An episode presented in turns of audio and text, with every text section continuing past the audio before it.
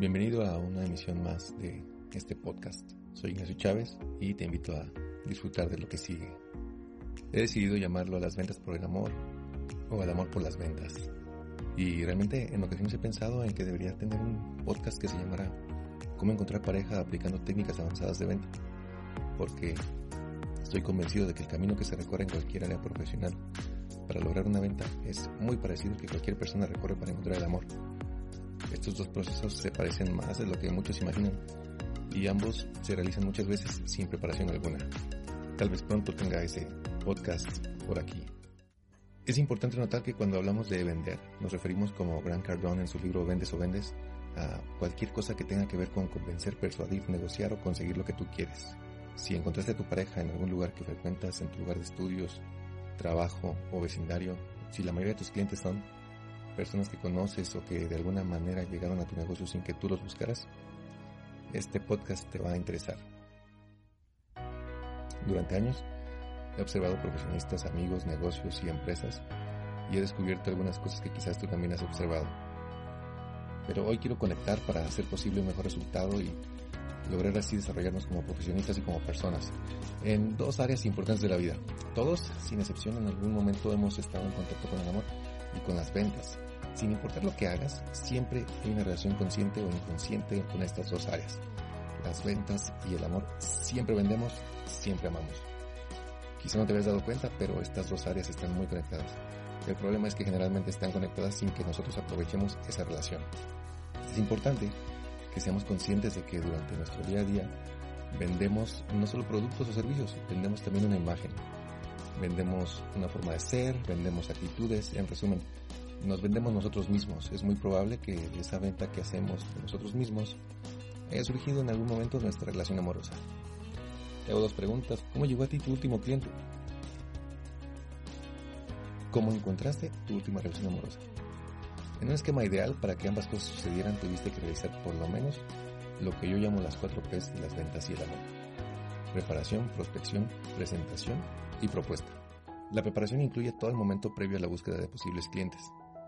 Es el tiempo en el que aprendes todo lo posible acerca de tu producto o servicio y de ti mismo, las posibilidades que tienes para resolver las necesidades de tus posibles clientes y las capacidades que no tienes. Además, es el momento en el que adquieres todo lo necesario para realizar una venta. Revisas inventario, te aprendes las características de cada producto o servicio que ofreces, te empapas de todo lo referente a sus garantías, formas de pago, formas de entrega, etc. Es el momento de decir, Estoy listo para que mi proceso de venta no se interrumpa por ninguna situación y para contestar cualquier pregunta que el posible cliente pueda tener.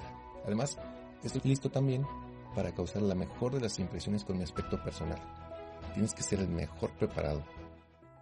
Para realizar la prospección, debes saber perfectamente qué buscas en tus posibles clientes, o como les llama el propio ejercicio, tus prospectos. Se le llama prospectos a todos aquellos que podrían estar interesados en adquirir tus productos y servicios pero aquí lo importante es que tú sepas también en quién estás interesado. Debes conocer todos los detalles.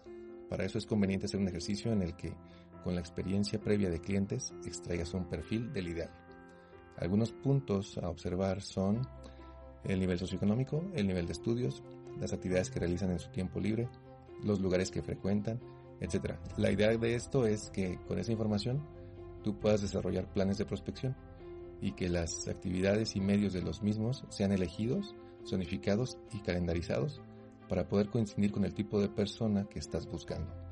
Es importante mencionar que incluso tú, como profesionista, deberías empezar a realizar ciertas actividades que tus clientes realizan y buscar entrar a esos círculos en donde están tus posibles clientes. La gente confía más en la gente que se parece a ellos y también confía más en aquellos que recuerda haber visto en algún lugar al que considera pertenece. El siguiente paso después de la prospección es la presentación. En esta etapa ya hubo un acercamiento con el cliente. El cliente ya sabe a qué te dedicas y posiblemente mostró interés en lo que puedes ofrecerle. La primera presentación que debes estar dispuesto a dar es la tuya. Para esto sería recomendable que estés preparado para presentarte de manera breve.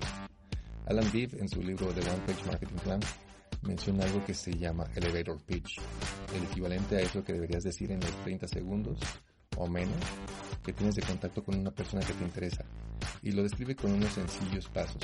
Tu discurso sería algo parecido a lo siguiente. ¿Tienes conocimiento de... En ese momento tienes un problema. Bueno, lo que nosotros hacemos es, y en ese momento mencionas la solución que tú ofreces. De hecho, y aquí mencionas alguna prueba de lo anterior.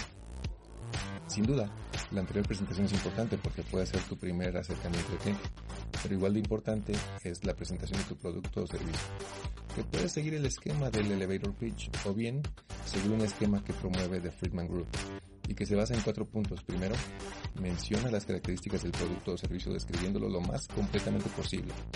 Después, muestra las ventajas que tiene frente a sus competidores, seguido de los beneficios que otorga a los usuarios. Finalmente, refuerza cómo los tres puntos mencionados encajan de manera perfecta con lo que el prospecto busca. Una vez que hayas hecho lo anterior, te has ganado el derecho a hacer una propuesta, a intentar cerrar la venta. La propuesta representa una forma sencilla de cierre de venta, porque hace el ofrecimiento directo del producto o servicio y menciona el costo del mismo. Es la mejor manera de decirle al cliente o prospecto que quieres venderle, sin necesariamente usar esa palabra. Puede ser con frases sencillas como, lo anterior tiene un costo de únicamente mil pesos. O esta opción puede ser suya por solo tres mil pesos. También podrías decir, lo tengo disponible por la cantidad de 800 pesos. O algo como, se puede hacer con un costo de 500 pesos. O podemos empezar el próximo lunes y tendría un costo de mil pesos por sesión. O también puedes decir algo como, estoy seguro que esto puede funcionarte perfectamente y yo te cobraría el 2% de comisión. Lo anterior conecta con la idea de venta de compra y se justifica perfecto porque el prospecto ha demostrado interés y porque tú como profesionista has presentado alternativas que dan respuesta a las necesidades del posible cliente. Se recomienda que a la frase anterior agregues una pregunta que se relacione de manera directa con la acción de pagar. Por ejemplo, ¿a qué nombre te voy a facturar? ¿O tu pago será como tarjeta o en efectivo? Puedes preguntar cosas como, ¿tienes ya nuestros datos bancarios para realizar tu depósito? O algo como ¿quieres aprovechar nuestra promoción de tres meses sin intereses? Lo que estarías haciendo aquí es ejecutar un cierre muy sutil y que sigue estando justificado, sin ser agresivo. Le estás diciendo al posible cliente, usted vino aquí a comprar y es momento de que lo haga. Si después de lo anterior el prospecto busca escapar sin comprar, tienes que hacer lo que se conoce como manejo de objeciones. Dependiendo de la excusa que te presenten, podrás presentar una nueva razón para que realicen la compra. Puedes utilizar preguntas, para cuestionar la veracidad de sus argumentos o para confrontarlos con la lógica de las situaciones. A un prospecto o cliente que te dice, gracias, solo estoy checando precios, puedes preguntarle, ¿cuántos lugares has visitado? Y continuar con algo como, estoy tan seguro de que lo que te ofrezco es lo mejor, que quiero ahorrarte el desgaste de dar vueltas. Si te dice que debe consultar con alguien, pídele que te dé los datos de contacto o invítalo a que llame en ese momento. Haz énfasis en que tu propuesta es tan buena que no debe perder tiempo para decidir. Después de todo, tu producto o servicio le hace falta y eso puede estarle haciendo perder dinero, salud, seguridad y muchas cosas más. Podrías verte muy interesado en tu cliente si incluso mencionas lo último. Si le comentas que estás buscando apoyarle para que recupere la estabilidad o satisfaga su necesidad. Si menciona haber visto otro producto o servicio similar a un precio más bajo, por ningún motivo hables de ese producto o servicio que es tu competencia. No lo menciones jamás, pero preséntale las características del tuyo, que lo hacen superior y que seguramente cuando le presentaron el otro no mencionaron o si mencionaron estás seguro que no superan tu alternativa. Es sumamente importante que conozcas a tu competencia, que sepas qué vende, cómo lo vende, que sepas sus puntos débiles y fortalezas, para que cuando los clientes te presenten objeciones relacionadas con la competencia, tú tengas elementos para superar cualquier situación. Si el cliente te comenta que está buscando algo mejor, preséntale una opción más completa. Muchas veces cuando el cliente duda y pone cualquier objeción, es bueno presentarle una opción más completa y de mayor precio Mucha gente hace lo contrario, pero la recomendación es que ofrezcas productos o servicios que superen las expectativas de tus prospectos y clientes. Si has presentado la mejor de tus opciones y el prospecto o cliente sigue planteando dudas o negándose a comprar, puedes ser un poco más directo y mencionar que quizá no haya sido totalmente claro en tu presentación, que tu producto o servicio es excelente y que te gustaría saber en qué aspectos sigue teniendo dudas. Es importante también tener una alternativa de promoción o descuento para utilizarla como cierre extremo. Si has hecho todo lo anterior y el cliente sigue poniendo trabas, puedes poner un ultimátum, decir algo como, si te decides ahorita mismo, va un servicio sin costo. Si te lo llevas hoy, te puedo ofrecer seis meses sin intereses. Si reservas hoy, te llevas este producto complementario de regalo. Si tu cliente ha comprado, es importante que le reconozcas la compra, que lo felicites por haber hecho una excelente elección y que no dejes ir la oportunidad de vender algo más. Detecta la necesidad que está cubriendo el cliente con tu producto o servicio y ofrécele otros productos o servicios que complementen o que sean necesarios para que su satisfacción sea del 100%. Pocos profesionistas son vendedores y eso es porque simplemente no existe la materia, no hay una materia de ventas en la universidad.